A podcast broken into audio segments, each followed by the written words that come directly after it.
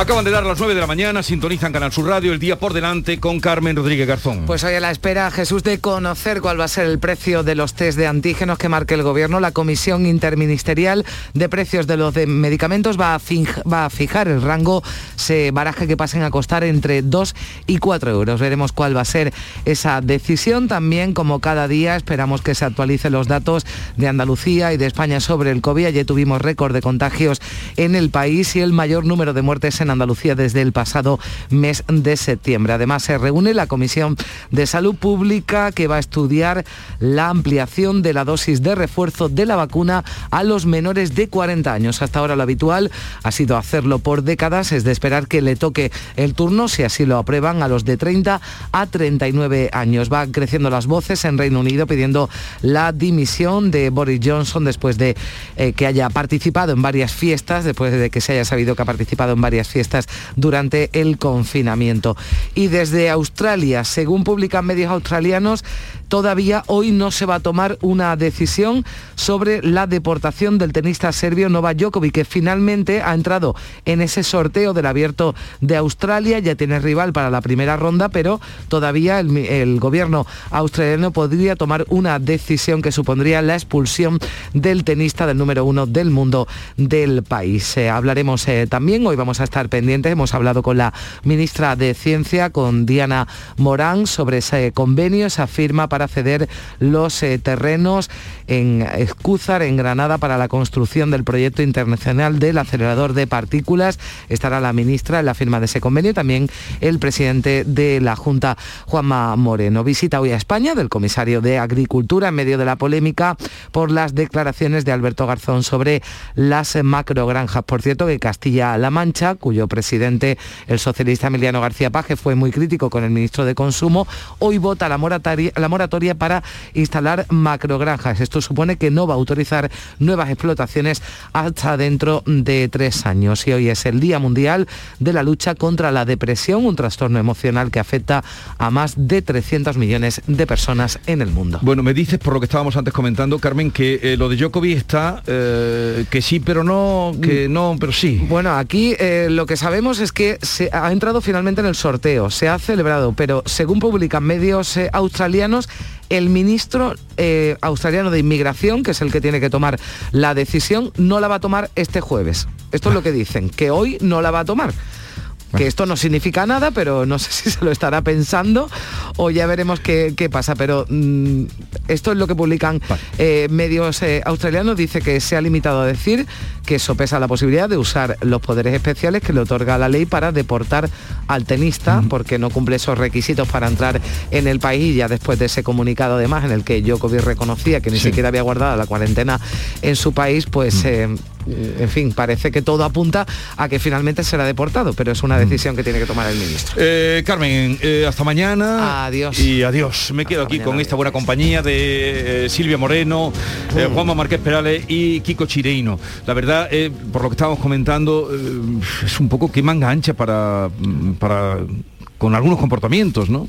Depende de cuál sea tu cuenta corriente, ¿no? O de qué mm. personaje público sea, pues te puedes permitir ciertas cosas, ¿no? Que el resto de los mortales eh, no. Y en este caso yo estoy con, con Kiko, ¿no? Que es muy. es peligroso porque eh, hay muchos seguidores de este tenista y, mm. es peligroso el mensaje que, se da y el mensaje de, no cumplir las normas y eh, es peligroso.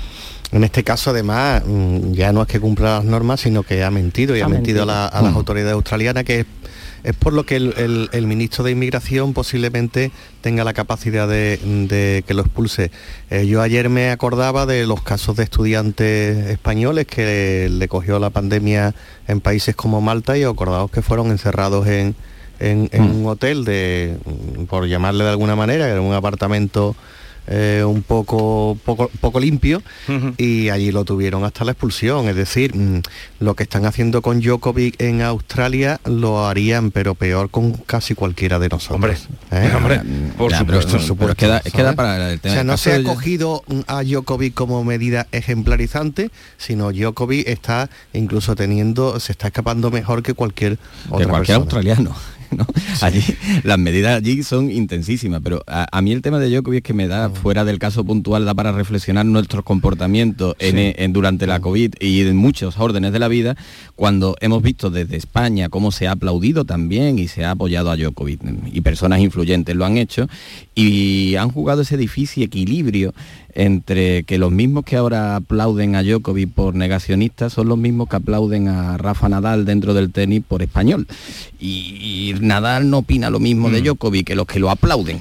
ese difícil equilibrio y contorsionismo también lo estamos viendo con esto. Bueno, desde luego veremos qué pasa, pero si lo dejan participar sería un malísimo ejemplo. Yo creo que sí que es un mal ejemplo. Un malísimo ejemplo. Que, pueda participar. Y a ver, ¿qué, le vas a contar a la ciudadanía y a, los australianos? Hay que, recordar que eh, en Australia han tenido unas eh, medidas. Ciudades como Sydney han sido recluidas por tener cuatro o cinco mm. casos solamente. O sea que la, las medidas son draconianas en este caso. Avancemos, avancemos que mm, luego tengo la visita de Marifran Carazo y seguro que nos interesará todo lo que nos cuente. Pero Yolanda Díaz ha pedido, lo habéis oído, que se acabe ya la polémica con las declaraciones de sus compañeros. Lo ha pedido, ha dicho que se acabe ya, lo dijo ayer, no sé. Eh, precisamente hoy viene el comisario europeo de Agricultura, eh, visita este jueves España, no sé si con esa visita se, acallará la polémica. ¿Cómo, cómo lo ves? La, polémica está cada día va ganando puntos, ¿no? Con todos los personajes que entran y salen eh, en ella, ¿no? Y yo creo que también... ¿Quiere decir que es como un vodevil? Efectivamente entradas y salidas en Entrada y salida y un día eh, se dice una cosa, el otro, unos defienden la postura de, Garzón, ¿no? Y achacan todo a que es un bulo de la derecha, pero a la vez están diciendo que sí, que lo que dijo Garzón, que ellos están de acuerdo, ¿no? Y luego también el presidente Sánchez, yo creo que en esta polémica eh, a él le viene en cierta manera eh, un poco bien, porque mientras está eh, Garzón en el pim pam pum y están en esta, en esta discusión, pues quizás se pueden orillar otros asuntos que le pudieran afectar a él personal, personalmente, ¿no? Y luego aquí en este asunto también tenemos que, claro, en el gobierno de coalición del PSOE y mm. Unidas Podemos, Unidas Podemos es soberana sobre sus ministros, ¿no? Y entonces... Mm. A mí, pues, a mí de todos modos me parece que este país en cuanto a los debates tiene una enfermedad. Vamos a ver, llevamos 16 días, 16 días hablando de una declaración raquítica, raquítica porque fue cortita, de Garzón a un medio internacional, la de Guardian. Supongo que en, en The Guardian estarán flipando flipando con un país que lleva 16 días hablando de lo mismo sin salir de un bucle se nos ha apagado el volcán y ahora tenemos Garzón y estamos tratando la declaración de Garzón como si fuera lo del volcán. A mí realmente me, produce bastante cansancio. Yo creo que se puede debatir sobre la ganadería, eh, pero no veo este, no, no, no, no encuentro justificación para que llevemos más tiempo hablando de este asunto, o si lo encuentro, lo encuentro en que hay los partidos de la derecha, el PP Ciudadanos y Vox, eh, que saben que el flanco eh, rural está un poco deteriorado porque Vox está entrando muy bien en los pueblos y las zonas rurales y están utilizando y el tema e incluso ampliándolo. Eh, ayer escuché unas declaraciones de Todoro García Egea, secretario general del PP, decir que Garzón debería de ir a Huelva a ver el jamón y que lo bueno que está el jamón de Jabugo. Digo, claro, es que esa es la ganadería que defiende Garzón, ¿no? La ganadería extensiva. Es decir, están haciendo mucha demagogia por ambas partes. A mí el tema, me parece que ya el tema no tiene más recorrido, a no ser que, queramos discutir de verdad qué es el concepto de macrogranja, si se pueden abrir macrogranjas o no. Pero más allá de eso, el ministro de Agricultura ha dejado claro que incluso, e incluso en las granjas mayores que hay en España, la carne es de buena calidad y ya no hay mayores discusiones. Claro, pasa que... Sí, no, no, que sí, que podemos seguir, Kiko, vamos a ver. Eh, somos especialistas en eso, podemos estar metidos en este bucle hasta, hasta el próximo volcán, hasta que eh, estalle un volcán en la isla de Hierro o la pandemia eh, desaparezca o, Dios baje sobre la tierra. Pero hombre, el tema es un poco cansino. El tema, a, mí el tema me aburre, el tema en sí, a mí yo creo que morirá por aburrimiento y a mí, evidentemente, a mí también es de los que me aburre. Pero en el análisis que has hecho, que en gran parte lo comparto, también el PSOE ha contribuido a alimentar y mantener viva esa polémica. que no es que no es que no es que el PSOE que el PP aburrida. Sí, pero que el PP y Vox evidentemente han sacado o intentan sacar rédito político. Yo creo que mm, tendrían que medirlo mejor porque a base de tirar esta polémica se le va a volver a favor a Alberto Garzón, mm, pero mm, también el PSOE ha alimentado. Luis Planas eh, hizo cuatro entrevistas en un día. y, la gente y, el silencio en una entrevista eh, la hizo día después hizo cuatro y en una de ellas solo con el silencio que dejó cuestionó a Garzón más que con las palabras entonces, hay ministros del PSOE que también han hecho directamente moving a Alberto Garzón. Eh, a mí este, la polémica en sí me aburre eh, en, el, en, el, contenido, en el contenido de, del debate de la carne o la macrogranja, que ahora resulta que la macrogranja es casi un concepto más ético eh, que numérico, una cosa rara, ¿no? Pero me atrae mucho como fenómeno de comunicación. Veo, como fenómeno de comunicación, creo que Unidas Podemos ha caído en una envolvente muy propia de las que ellos saben instrumentalizar muy bien en otros foros. Mm. Eh, Unidas Podemos es especialista también en lanzar bulos que a base de réplicas y replicantes y de utilizar sus propios replicantes se vuelvan incluso contra la razón y que incluso utilizando la razón eres incapaz de desmontar el bulo, por ejemplo cuando se negó que aquí había una democracia real. Y ahora esa misma envolvente, pero fuera de los canales que dominan, más bien en los canales tradicionales, es la que se le ha vuelto en contra. Y yo entiendo que Unidas Podemos y Garzón tiene que estar que se tira de los pelos porque es incapaz de frenar una polémica aburrida, pero que cada día va creciendo más. Y que además, si la bajamos y la desmenuzamos, casi que le asiste la razón. Pero sin embargo, como comunicación, han caído en su propia envolvente y ahora pues intentarán replicarla y morirá o por aburrimiento o con otro bulo similar. Claro, ¿no? Y esto sigue increciendo porque la oposición va a intentar sacar tajada y en Castilla y León tenemos la elección a la vuelta de la esquina y allí el sector ganadero mm. tiene un peso específico fuerte y entonces pues esta polémica no, no creo yo que vaya... Un volcán. claro, pero hay quien no se entendería igual sin elecciones. No hay quien piensa que esto puede durar hasta no sé quién era el otro día, cuando empezó el lío que tenemos. Pregunté, ¿hasta cuándo durará? Y hasta el 13 de, hasta el 13 de febrero. Bueno, encontraremos Hasta el día de San Valentín. No te creas, encontraremos otro, otra polémica, otra polémica que se sobreponga. Sí, saldrá otro igualmente sí, sí, O sea que esto lo solapará. El, el mes de eh, las primeras semanas del mes de enero es son unos días muy extraños, muy raros. Es el, bajón del mundo de la publicidad, porque se invierte muy poco dinero. ¿Dónde quiere llegar? Eh, no, eh, la mayoría de los parlamentos están de vacaciones o lo que le llaman vacaciones de enero. No, quiero decir que hay como una especie de, de vaguada informativa pero que inmediatamente repuntarán otro tipo de temas. Y solo esta vaguada informativa La explica que este país lleve 15 días hablando de un tema que ya no tiene más recorrido. Garzón se equivocó, fue un error de comunicación, fue a un medio extranjero y mm. mezcló, nunca mejor dicho, la churra con las merinas y habló de ganadería buena y ganadería mala en, en, España. Y se equivocó, punto. ¿Qué desayuna Garzón? No, pero, pero, no, es fundamental saberlo. No lo sé, chía o no, Es fundamental.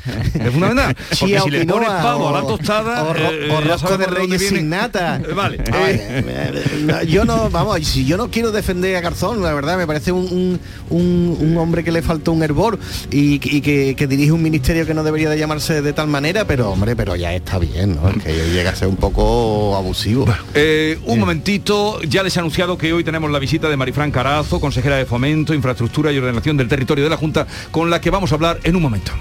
La mañana de Andalucía con Jesús Vigorra.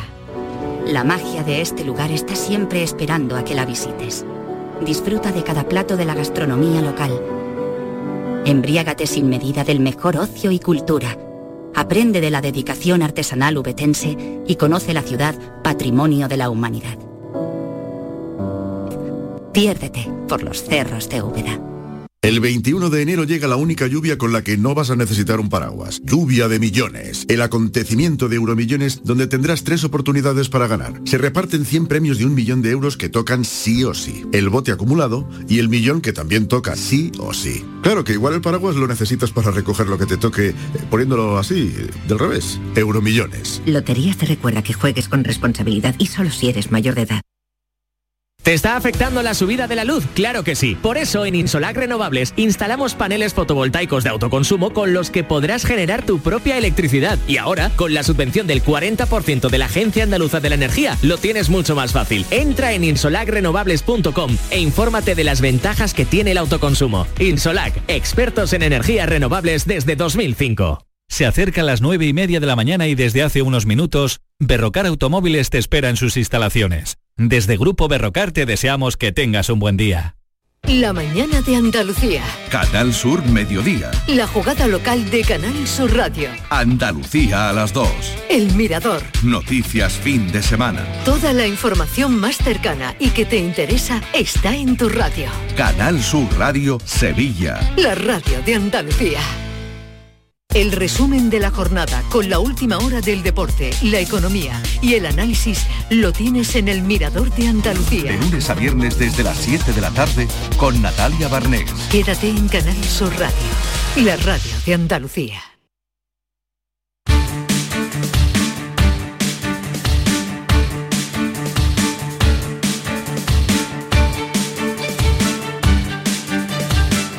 En Canal Sur Radio, la mañana de Andalucía con Jesús Vigorra. Y hoy con Marifran Carazo, consejera de Fomento, Infraestructuras y Ordenación del Territorio de la Junta de Andalucía. Consejera, buenos días. Hola, buenos días. Está usted en Granada. Estoy en Granada esta mañana. Mm. Voy a acompañar al presidente que tiene agenda. Juanma Moreno en Granada, importante. Mm, Sí, sí, y también estará con la ministra eh, de Ciencia e Innovación. Coincidiremos también con la ministra con el proyecto del acelerador de partículas, que es un proyecto de enorme importancia para la economía de Granada, pero también para el conjunto de Andalucía. Bien, eh, vamos por lo último, consejera, porque eh, usted presentaba ayer, junto con el alcalde de Sevilla, el proyecto de la línea 3 del metro de Sevilla, que va a conectar eh, en una primera fase Pinomontano con el Prado de San Sebastián. Nos enseñaron, eh, en fin, la- las estaciones, la comunicación tan importante, el volumen de habitantes, que beneficiaría a 120.000, pero el dinero no está eh, y, y hacen falta 1.045 millones, ¿no, consejera? Pues sí, lo primero que tenemos es el proyecto, que no es poco, eso sí que está. Está listo, completo, supervisado. El proyecto del tramo norte del Metro de Sevilla, donde hemos invertido 500.000 euros y hasta 4 millones para completar esa línea 3. Estamos redactando el tramo norte. Una aspiración de la ciudad de Sevilla de hace más de una década. El gobierno anterior, los gobiernos socialistas dejaron los proyectos listos, eh, se gastaron 17 millones de euros de todos los andaluces incompletos, pero que dejaron caducar. Han pasado más de 10 años y Sevilla es la única capital eh, de, la población con la que cuenta y con un área metropolitana tan importante que carece de red completa de metro. Otras ciudades españolas donde ha participado el Estado han ampliado su red de metro y la han completado. Miro a Valencia, miro a Bilbao, por poner algunos ejemplos. Este nuevo gobierno desde el primer día se puso a trabajar. Licitamos la actualización del tramo norte. Ese es el proyecto de 1.045 millones, en efecto Jesús, que está listo, preparado, y ahora el tiempo de buscar la financiación donde el Estado tiene que aportar. Ya aportó en la construcción de la línea 1, eh, con el convenio de 2005, y tendo la mano, eh, así se lo he dicho a la ministra, le he enviado una carta solicitándole una cita, iría acompañada del alcalde de Sevilla, con el que ha habido entendimiento, con el anterior, con el actual, el concejal de urbanismo, para preparar el mejor proyecto, el más interesante para la ciudad de Sevilla. Va a contar con un número muy importante de usuarios esa línea, se justifica perfectamente esa inversión tan importante.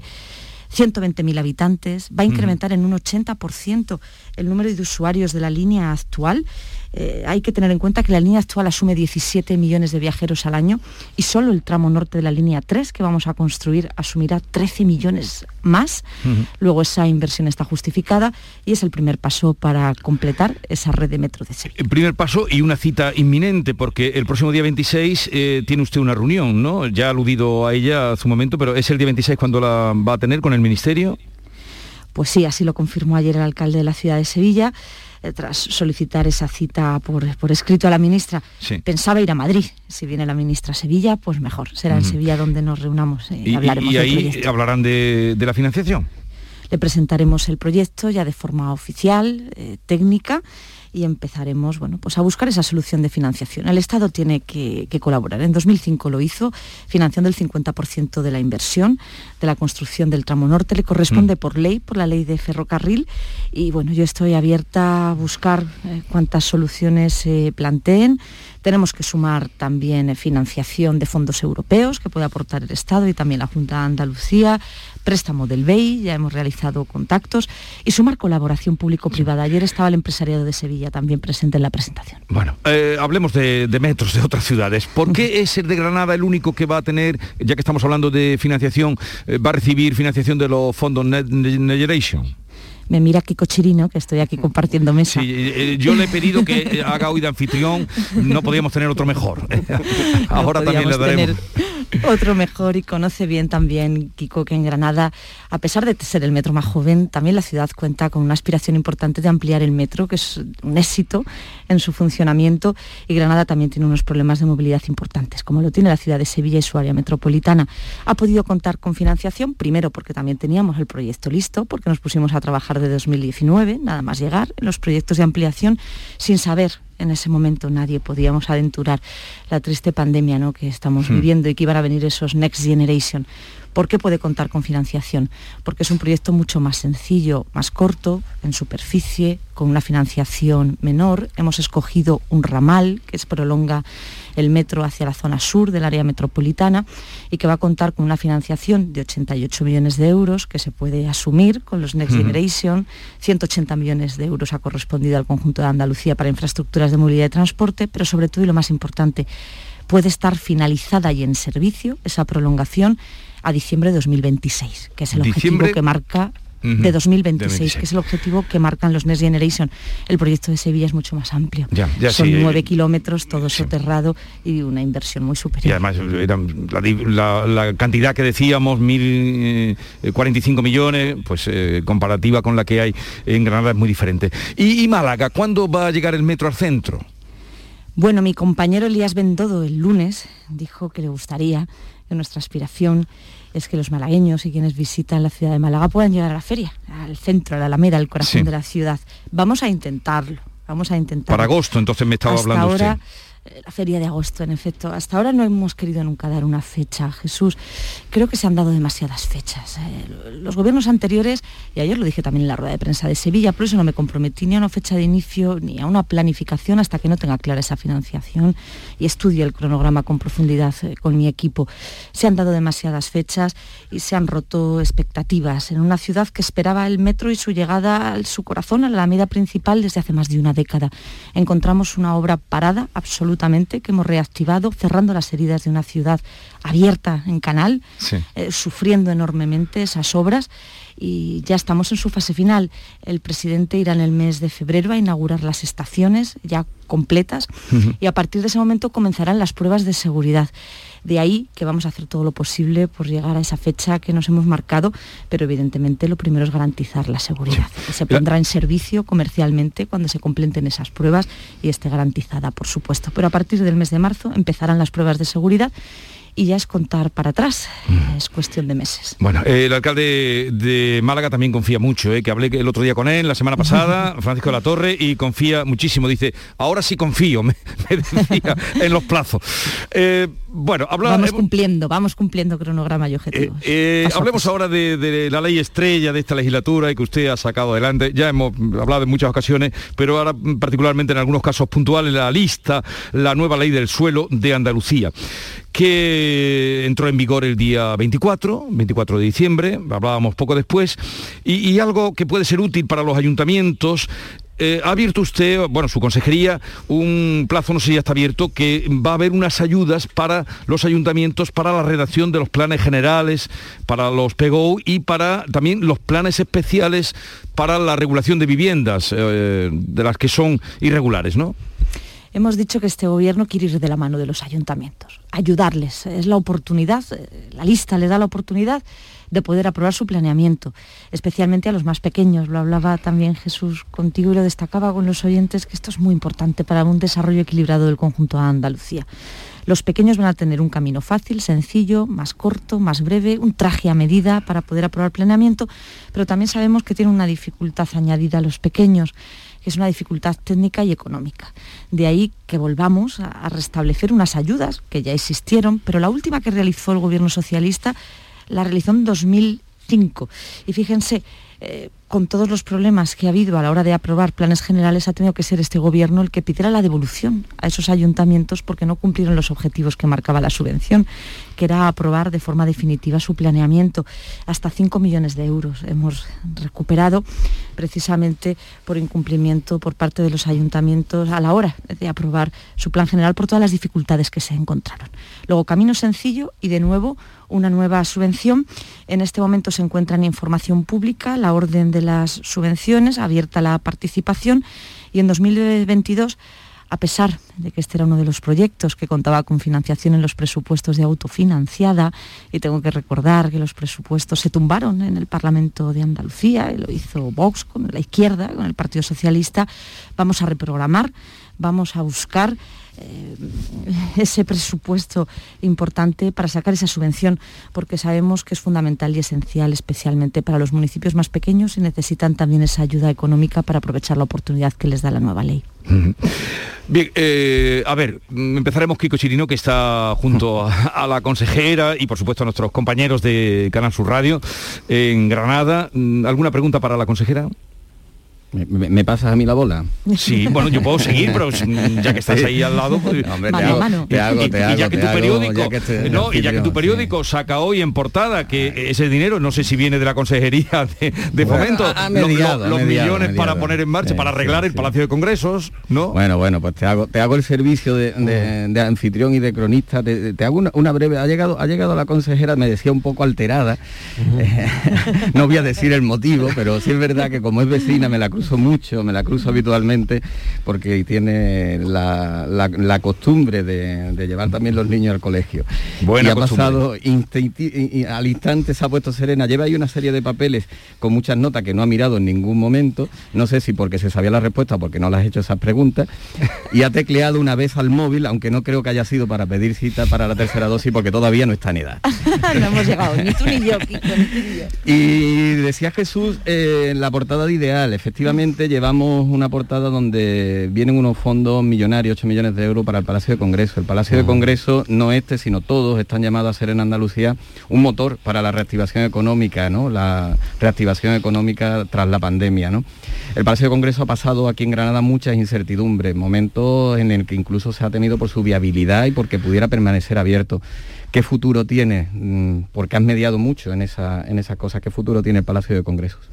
El Palacio de Congresos de Granada fue el primero que se construyó en Andalucía y ha sido motor y sigue siendo motor, ahora a pesar de la pandemia, de la economía de, Granada, ¿no? por la importancia que tiene el turismo sobre nuestro Producto Interior Bruto, pero también acompaña a ese turismo que necesita Andalucía de calidad y de congresos. Y hacía falta tantos años después, bueno, pues una reforma, una modernización de una infraestructura que es fundamental en el corazón también de la ciudad de Granada y bueno, pues hemos aprovechado también la oportunidad de los fondos europeos, eh, gracias al trabajo desarrollado por el consorcio eh, del Palacio de Congresos, que trabajó en preparar proyectos pensando en esa modernización, adelantándose también a la llegada de los fondos, pues el gobierno andaluz ha hecho suyos esos proyectos y los ha remitido al Ministerio de Transportes eh, para poder tener y contar con una ayuda de fondos europeos dentro del Fondo de Recuperación y Resiliencia para favorecer la eficiencia energética y la modernización de edificios que son de propiedad de la Junta de Andalucía. En ese programa se van a beneficiar institutos, colegios, centros mm. hospitalarios, sedes mm. judiciales. A mí me toca la mejora de ocho lonjas de pescadores en los puertos de titularidad autonómica.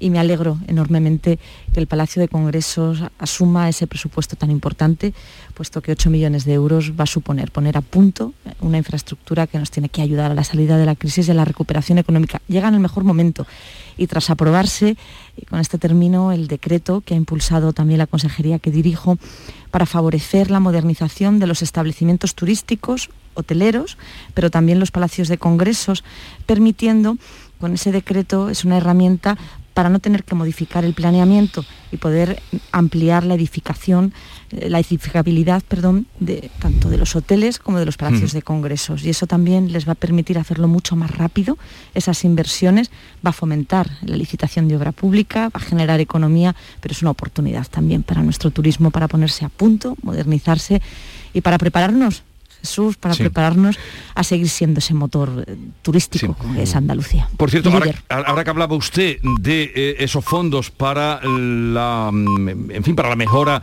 energética, hay también, usted ha hablado ahí de, Palacio de Congresos, de, edificios de hostelería, de lonjas de, pescado, pero también va a haber para viviendas particulares, ¿no? ayudas para la eh, eficiencia energética de, las, de las viviendas.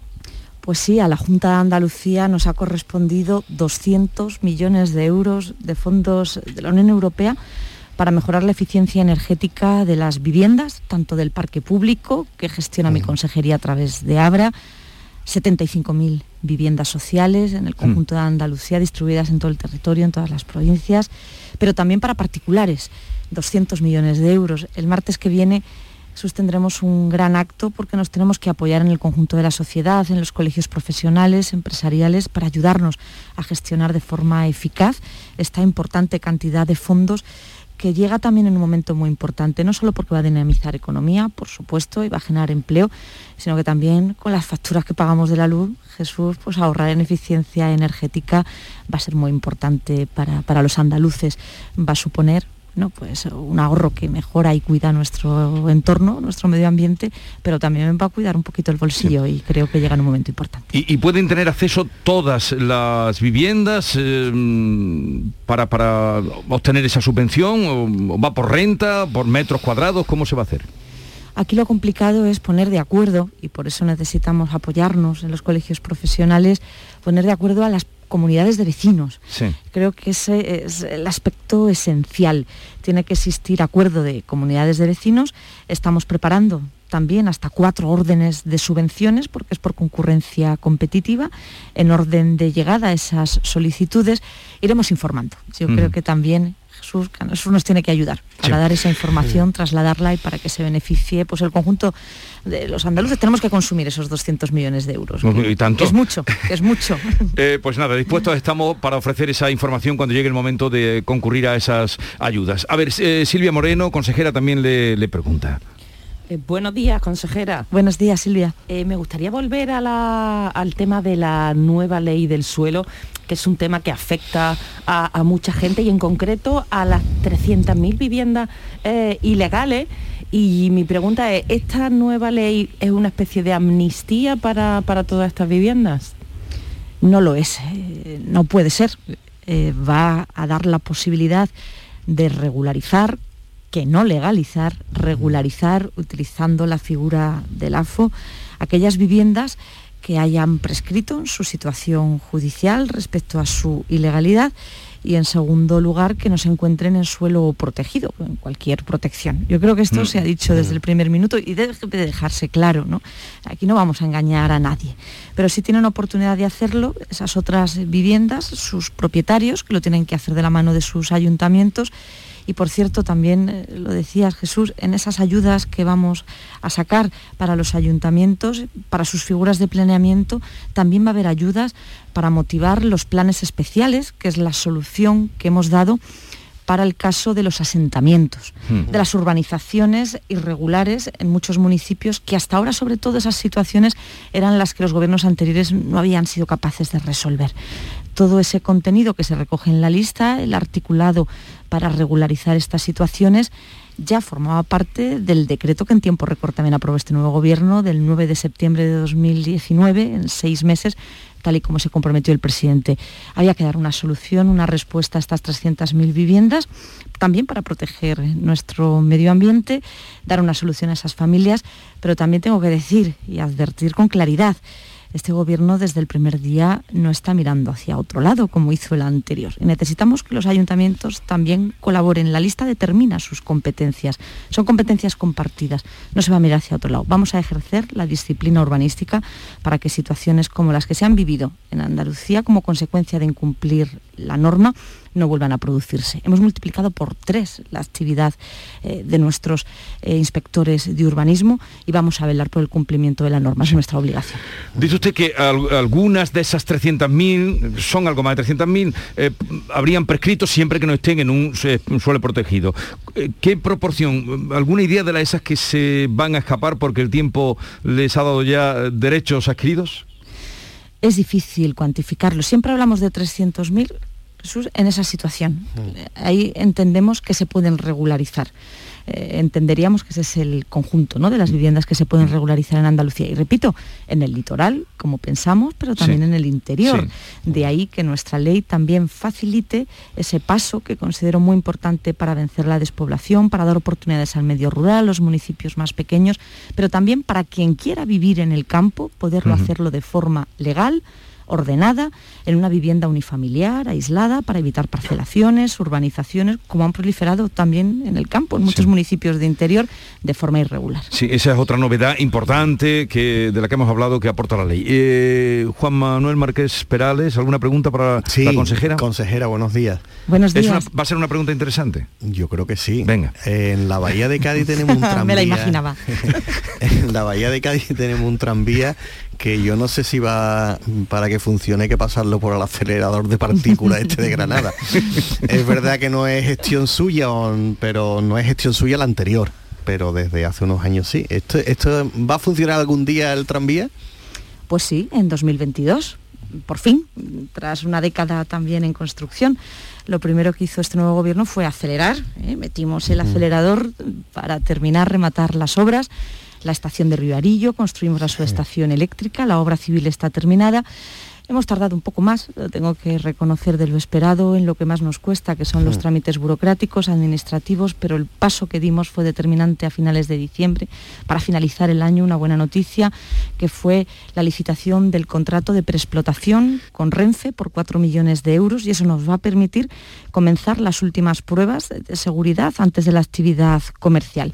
Espero firmar ese contrato la semana que viene, ¿eh? ahí damos una primicia esta mañana y a partir de ese momento se incorporarán los trabajadores que ya están formados, hicieron su periodo de formación, que siguen esperando esta oportunidad. Es solo uno en estos años eh, no ha podido incorporarse y comenzaremos pues esas pruebas de preexplotación y a partir de ahí las comerciales. Luego es en 2022 y en el primer semestre. en el primer semestre. En el primer semestre. Va a rodar. Va a rodar, va a rodar ya por fin el tranvía de la Bella de Cádiz. ¿Y el de Jaén? El de Jaén, Jesús, también me pregunta siempre por el de Jaén. Sí, bueno, la última... muy, mm, muy concienciado con mi amigo y con Jaén, con los genenses. Y si, si, claro que sí. si hablamos desde Cádiz, tenemos que hablar desde Jaén. Oye, habéis visto cuánto trabajo, ¿eh? Y en poco tiempo el impulso que hemos dado a todos los metros y tranvías que estaban abandonados. El de Jaén paralizado también desde hace 10 años. Mi viceconsejero dice, todos los proyectos tienen dos décadas. También 10 años el de Jaén parado. Se hicieron las pruebas de seguridad y se dejó una infraestructura donde se había invertido 120 millones de euros. en el de, en el de Cádiz 88, ¿eh? también un, importe muy importante. Y bueno, pues nos decidimos trabajar de la mano del ayuntamiento, buscando acuerdo, aceptando el 75-25 de participación, 75 la Junta de Andalucía, que nunca alcanzó ese acuerdo el gobierno anterior con el ayuntamiento de la capital. Y a partir de ahí extinguir un convenio muy antiguo, enrevesado, firmar un nuevo convenio ya hemos eh, sido, ya somos los titulares de la infraestructura, de los talleres y cocheras, de los trenes, y a partir de este momento un contrato tras otro, cogiendo velocidad para poderlo poner en servicio también cuanto antes. Mm. No me atrevo a dar una fecha como sí que me he atrevido a hacerla con el tranvía de Cádiz. Sí, pero se ha atrevido usted a dar una fecha con el metro de Málaga, con el metro de Granada, con el tranvía de, de la Bahía y con el tranvía de Jaén, no. No me atrevo, Jesús, porque es una infraestructura antigua de hace una década. Ahora comienza la puesta a punto de los trenes y de la infraestructura y no sabemos lo que nos vamos a encontrar. Yo espero que tengamos todos los andaluces suerte, que esa infraestructura no esté dañada. Desconocemos en profundidad los daños que puede tener y en función de esos daños, bueno, pues se tardará más tiempo en poder poner a punto la infraestructura, que es el paso fundamental, y después contratar pues electrificación, su señalización y por fin el contrato de explotación para su puesta en servicio. Yo espero también que sea cuanto antes, paso a paso, con firmeza y con mucha voluntad política, que es lo que hemos puesto también, para que la ciudad de Jaén cuente con su tranvía y esté en servicio. Bueno, pues muchísimas gracias por la visita. Eh, me parece mentira que con todo lo que tiene usted liado se vaya ahora a Granada, pero digo ahora no, más adelante, cuando lleguen las elecciones municipales, pero se vaya a ir a Granada. Pero en fin. Trabajo desde Jesús, Jesús, bueno, estamos en Granada mucho. No, has, visto, visto, la cara que ha puesto. Estamos mucho, mucho en Granada, mucho en Granada. bueno, eh, consejera, ha sido como siempre un placer. Eh, gracias por la visita y, nada, que tenga una buena jornada en esa agenda que tienen hoy en Granada. Encantada siempre. Un saludo fuerte. Hasta luego. Eh, Kiko Chirino, Silvia Moreno y Juan Manuel Márquez Pegrales, ya puedes ir contando esto, ¿eh? Lo que has oído. Sí, el tren de la bahía, es verdad que es un, en fin, es un aquello fue un desastre y es verdad que se hizo sin casi sin que el ayuntamiento de San Fernando quisiera que se, construyese ese tranvía. Después el ayuntamiento cambió, pero es verdad que le pasó un poco como al de Jaén. Que, pero va a rodar en el primer semestre. Mm, ah, ¿tú no te lo crees? Mm, lo quiero ver. Venga, lo veremos. Eh, iros, adiós, adiós. Ya me vas contando tú lo de la vacuna. Adiós, Kiko. Adiós. Hasta luego, buenos días. ¿Nos vamos? Sí, espera, que quiero escuchar la fecha ganadora en el último sorteo de mi día de la 11. 1 de agosto de 1998. El día que salí de cuentas. María, qué memoria. Qué va, pero hay fechas especiales que no se olvidan. Y más si te toca uno de los miles de premios que cada lunes y cada jueves puedes conseguir con mi día de la 11. ¿Y cuándo dices que naciste tú? 11. Cuando juegas tú, jugamos todos. Juega responsablemente y solo si eres mayor de edad. ¿Hay demasiadas palomas en su entorno? Frasur Control, empresa especializada en control de aves en ciudades y zonas industriales, especialmente palomas. Frasur Control utiliza todos los métodos existentes como púas, redes para evitar el paso, servicios de cetrería, etc. Frasur Control, para toda Andalucía. Frasurcontrol.com Andalucía a las 2. Las noticias de Sevilla. El repaso a la actualidad de la mañana con toda la información local que te interesa, el avance del deporte y el servicio público. Todo lo que necesitas saber está en Canal Sur Radio, la radio de Andalucía en Sevilla.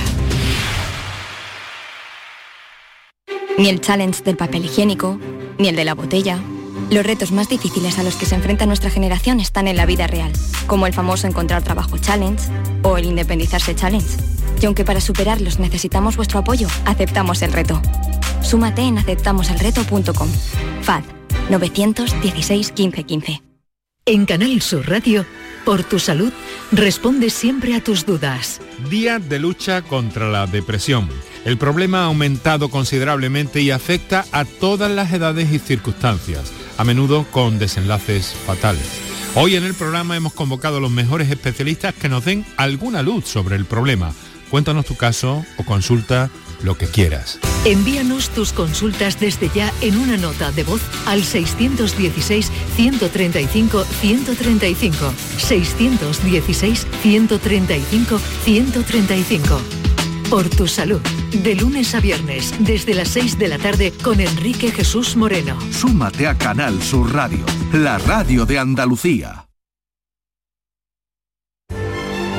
Esta es La Mañana de Andalucía con Jesús Vigorra. Canal Sur Radio.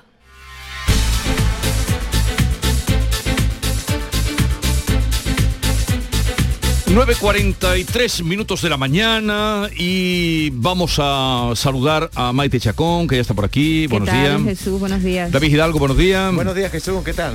Estoy Bien. muy contenta porque acabamos de confirmar ahora mismo, tú sabes cómo es esto de la producción, ¿no? Que están nuestras compañeras ahí toda la mañana. Cuéntame, cuéntame. Que vamos a hablar con Rocío Molina. Que ah, acaba- bien, bien, ¿eh? bien. O premio importante. ¿eh? Muy, un premio muy importante, León de Plata en la Bienal de Danza de Venecia. Ayer, en una pieza que vi en un informativo, Jesús, vi alguna de sus actuaciones y la verdad es que es... Que, qué mujer, qué fuerza, es una fuerza Tú de en la directo la has visto alguna Sí, vez, sí, la he Mm. visto, pero he visto un espectáculo. Ayer hicieron un resumen y pusieron piezas de distintos espectáculos y es una maravilla. Así que a las once y media aproximadamente podremos hablar con ella para felicitarle. Luego, si quieres, te cuento más cosas que van a pasar a lo largo de la mañana. Y más cosas que van a pasar a lo largo del día, no sé cuándo lo conoceremos, un anuncio importante, vamos a conocer el precio de los test de antígenos. Sí, sí, el rango, ¿no? De- el, Sí. el rango de precios. El rango de precios en España, que el otro día hacíamos aquí una prospección y, y, eh, había gente que los había pagado hasta 9 euros. Eh, eh, en Navidad ha habido incluso ha llegado a 12 euros. El máximo que yo he oído, 12 euros. Vamos a saludar a Manuel Tavares. Hablábamos también cuando se ha hablado de esto, ustedes habrán visto, los informativos se están haciendo comparaciones, lo que se paga en un país, en otro, están muy por debajo de lo que aquí se ha pagado en Portugal y allí mucha gente se ha desplazado por la vecindad también a, a Portugal y a una población muy cercana, muy visitada, muy conocida como es Villarreal de Santo Antonio. Vamos a saludar a Manuel Tavares, farmacéutico. Buenos días, señor Tavares. Sí, eh, buenos días, ¿cómo estás? Encantado de saludarle. Son, aquí son las 9.45, ahí son las 8, ¿no? Cero, Sí, sí, 8 y algo. 8.45. por ahí. ¿Todavía no han abierto la farmacia? Ah, no, a las 9. A las 9. Bien. ¿Qué precio tienen hoy los test de antígenos que tiene usted en su farmacia? Bueno, nosotros eh, eh, vamos, eh, hemos comprado muchos en diciembre por la demanda toda y en este momento ah, tenemos ya los nuevos que andarán entre 2, 260, 2, 240 más o menos.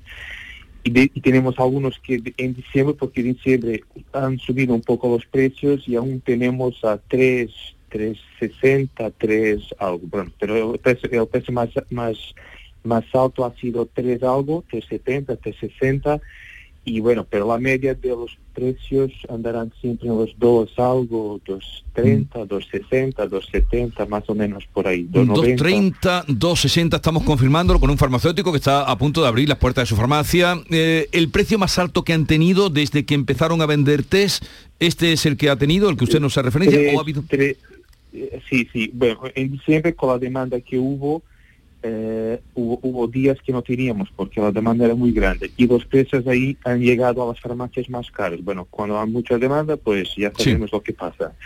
Y bueno, pero han llegado como máximo a 3,90, 3,80. O sea, nunca, nunca cruzaron los 4 euros. Los 4 euros. Eso en, en el pico, o sea, en el momento que había más demanda y pocos tests. ¿Ha, ha notado usted en su farmacia y, y- y en su localidad, en Villarreal de Santo Antonio, muchos españoles eh, que han, se han desplazado a comprar test? Sí, sí bueno, eh, en las épocas festivas, eh, noviadamente ahora diciembre y enero, eh, y ahora con el pico del, del Omicron, pues normalmente hay siempre más, más movimentaciones. Y sí, tanto portugués como español, pues siempre hubo intercambios aquí entre la frontera y sí, eh, los que venían pues acababan siempre por preguntar los precios y si eran más baratos, pues lógicamente eh, se los llevaban, pero sí, hubo una demanda eh, española grande para, para los tests. ¿Y, y tuvieron ustedes que poner reducción para que, digo, por persona a la hora de comprar? Porque claro, podía llegar alguien eh, Sí, sí, a ese sí. precio. Eh, Sí, sí, tenemos que, porque eh, si no, no, no, no, no teníamos para, para nuestro, para nuestros públicos, o sea, eh, en diciembre como había mucho, mucha demanda y pocos test, sí, tenemos que fixar un mínimo por persona porque si no, eh, no, no da para todos.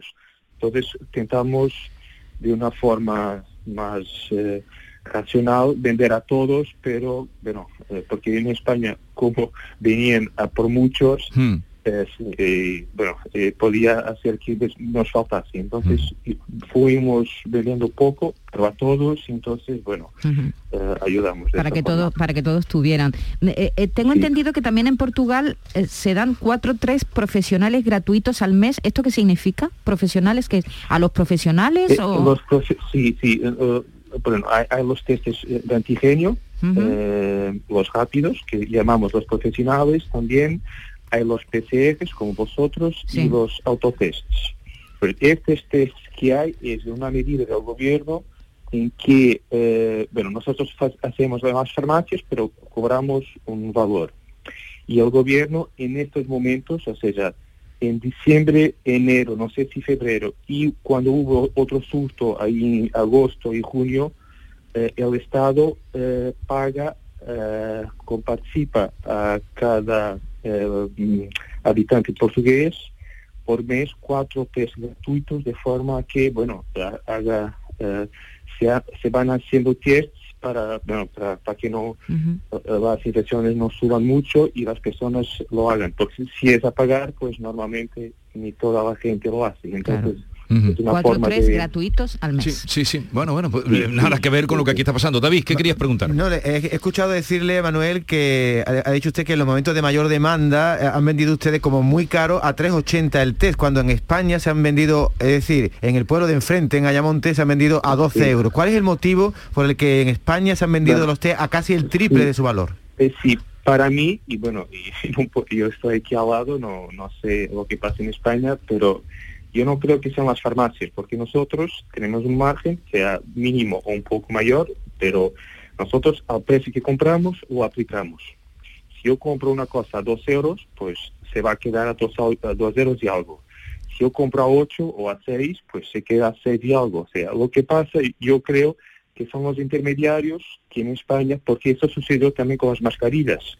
Nosotros, eh, cuando empezó la, la procura, la demanda de mascarillas, vinieron siempre muchos españoles porque nosotros tenemos más barato. Y yo creo, que los precios que están llegando a Portugal de este tipo de productos, COVID, están llegando más baratos. Nuestro gobierno eh, hace un año intentó fijar un, un margen máximo a- en, en la cadena de distribución y a nosotros para que los precios no fueran a más. Y entonces yo creo que aquí la cadena está más o menos controlada un poco por esto. Porque eh, si las personas que van a comprar las mascarillas a, a China o los tests o lo que sea, pues si vienen a España con un precio ya más alto, pues cuando España los adquiere, ahí luego al inicio y ahí tienen todo más caro. Y entonces pues va a pasar por una persona, llega a las farmacias y todo esto va incrementando el valor. Pero para mí, y bueno, y hablo y estoy del otro lado, para mí eh, la- los intermediarios, ¿quién va a comprar afuera para traerlos? Eso sí, creo que son posiblemente los que están encareciendo un poco la- los, los- el precio. Pero bueno, esto no sé. Es una opinión. Eh, Manuel Tavares, farmacéutico de Villarreal de Santo Antonio, gracias por atendernos, un saludo y buenos días. Nosotros estamos en 5, Igual, Adiós. en el rango 5-10 hasta ahora, a ver qué pasa hoy. En Irlanda están en 8 euros, en Francia en 6, en Portugal, como nos ha contado, 2,1, Sí, pero- menos de lo que él dice todavía, 2,1 de media. En Bélgica entre 5 y 10, en los Países Bajos 10. En Alemania 1,75 también de los países más bajos, junto a Grecia, que está en 2,7, pero- y en Italia entre 5 y 10. Pero, ¿qué pasa Ahora, lo que nos ha dicho es alucinante. Eh, hombre, que nunca se ha pasado, nunca se ha llegado a los 4 Es euros. alucinante, Y ¿por qué- aquí por qué nosotros hemos no lo comprado hemos todo hecho? usted de, Porque de en Portugal siete- hay control ¿Por qué? estatal, lo acaba de decir, en España ¿Qué? no lo ha habido. hay controles en España, somos más tontos, los intermediarios son más espabilados, Son más listos. el gobierno ha llegado tarde a controlar esto. ¿Qué, qué ha pasado aquí? Porque esto es una cosa de, de cruzar una raya. Eh, ¿Qué ha pasado? Preguntas que se quedan en el aire, como garfios abiertos. El interrogante, Maite, la metáfora. En Canal Sur Radio, La mañana de Andalucía con Jesús Vigorra. Sevilla. Canal Sur Radio. ¿Te está afectando la subida de la luz? Claro que sí. Por eso en Insolac Renovables instalamos paneles fotovoltaicos de autoconsumo con los que podrás generar tu propia electricidad. Y ahora, con la subvención del 40% de la Agencia Andaluza de la Energía, lo tienes mucho más fácil. Entra en insolacrenovables.com e infórmate de las ventajas que tiene el autoconsumo. Insolac, expertos en energías renovables desde 2005. ¿Buscas un electrodoméstico con golpecito? No compres a imitadores y ven a tiendas El Golpecito. Solo El Golpecito te ofrece electrodomésticos nuevos de primeras firmas con pequeñas marcas o arañazos, hasta un 50% más baratos y con dos años de garantía oficial. Rechaza imitaciones. Tu compra segura y al mejor precio en El Golpecito. Encuentra tu tienda más cercana en tiendaselgolpecito.es. Esta es La Mañana de Andalucía con Jesús Vigorra. Canal Sur Radio. Adelantamos tema del día y tú supongo traes la frase de impulso positivo. Sí, sí, lo tengo ya preparado to- para todo el mes. ¿no? Ayer eh, la cita que damos todos los días a las seis y media yo la pongo, ya lo saben, arroba anda con vigorra. Ayer te gané. Bueno, no yo, la cita que pusimos. Pues la de- hoy te voy a ganar yo. Fíjate la mía qué bonita es. No, no, pero espera. Ah, no la Vamos quieres. a la cita ya. Venga, Venga. como queráis. Esta es muy corta. Impulso, impulso positivo de que es el deber que tiene David Hidalgo de traer cada mañana. La frase es, justo debajo de tu nariz hay una sonrisa. Úsala. Ya está. ¿Y, y, y por qué no dices justo debajo de tu nariz hay una mascarilla? También. Pero él trae su frase. ¿Quién la firma? La firmo yo. Porque Ah, que es- es creación una propia. si una sonrisa puede cambiar el curso de una conversación, puede cambiar el mundo. Es un paraguas ante la lluvia que cae. Justo debajo ¿Eh? de tu nariz hay una Justo debajo de tu nariz hay una sonrisa. Cuando ya no, cuando nos quitemos mascarilla, Vale, decir. escríbela ahora. Yo creo que cuando sonreímos, el mundo cambia. Hay No, que sí, afrontar pero la vida vamos con a ver, David, la- las citas no necesitan explicación. Es verdad. Eh, Entonces, ahora la Pierden escribimos. sentido. Ahora la escribimos y la que yo di esta mañana, Hoy te, eh, hoy te voy a ¿Cuál es ganar. la tuya? la que di esta mañana era eh, una mentira es como una bola de nieve. Cuando más rueda, más grande se vuelve.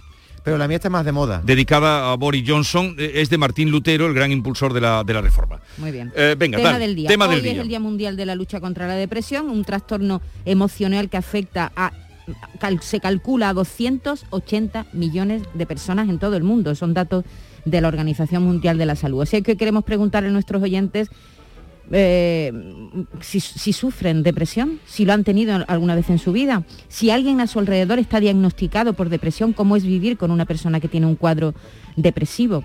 Y vamos a hablar además, vamos a contar con la colaboración de un doctor, el doctor José Ignacio del Pino Montesinos, él es director general de salud mental del Colegio de Médicos de Sevilla. Con él hablaremos de una de las pandemias silenciosas que estamos viviendo.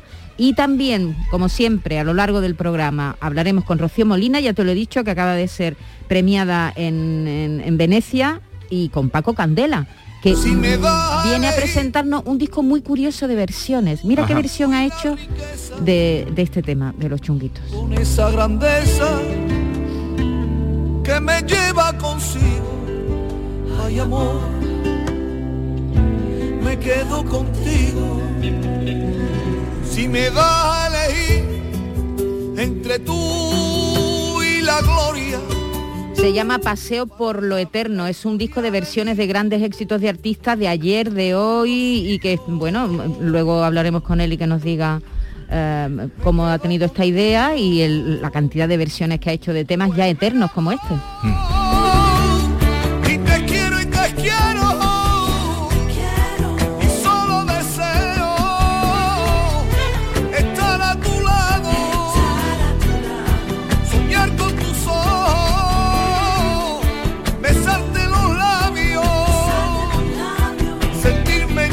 Suena bien, ¿eh? Suena muy bien, sí, sí, sí. Suena bien. Eh, disco que ha estado nominado a los Grammys, eh, creo que él fue incluso, no sé si la pandemia lo impidió, porque él tenía intención de ir allí a los Grammys.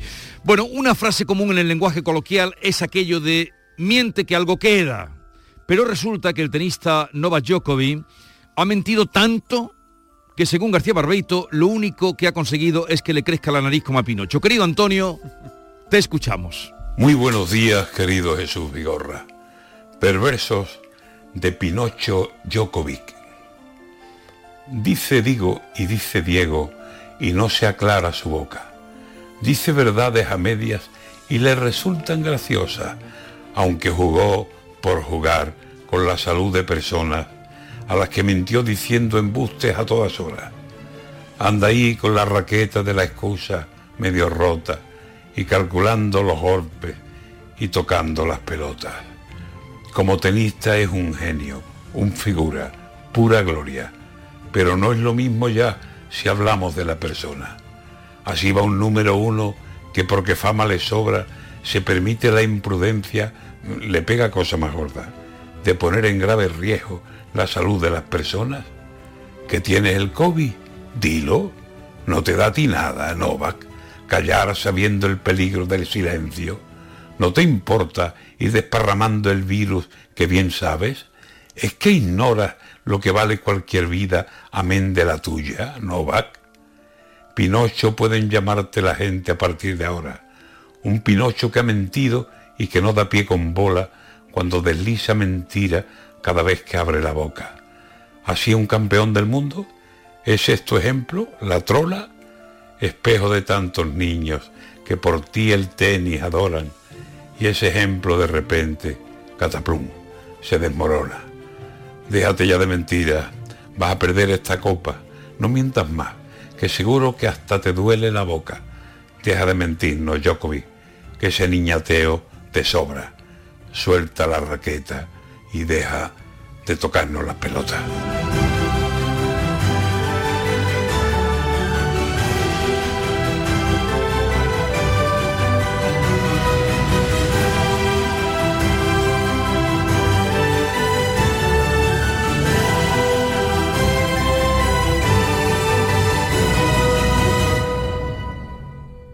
Mientras duermes hay mucha gente de radio. Gente que está viajando, limpiando, conduciendo, repartiendo, vigilando. Toda esa gente forma parte de un club y están en la mañana de Andalucía, el club de los primeros de Canal Sur Radio, con Charo Padilla. De lunes a viernes desde las 5 de la mañana.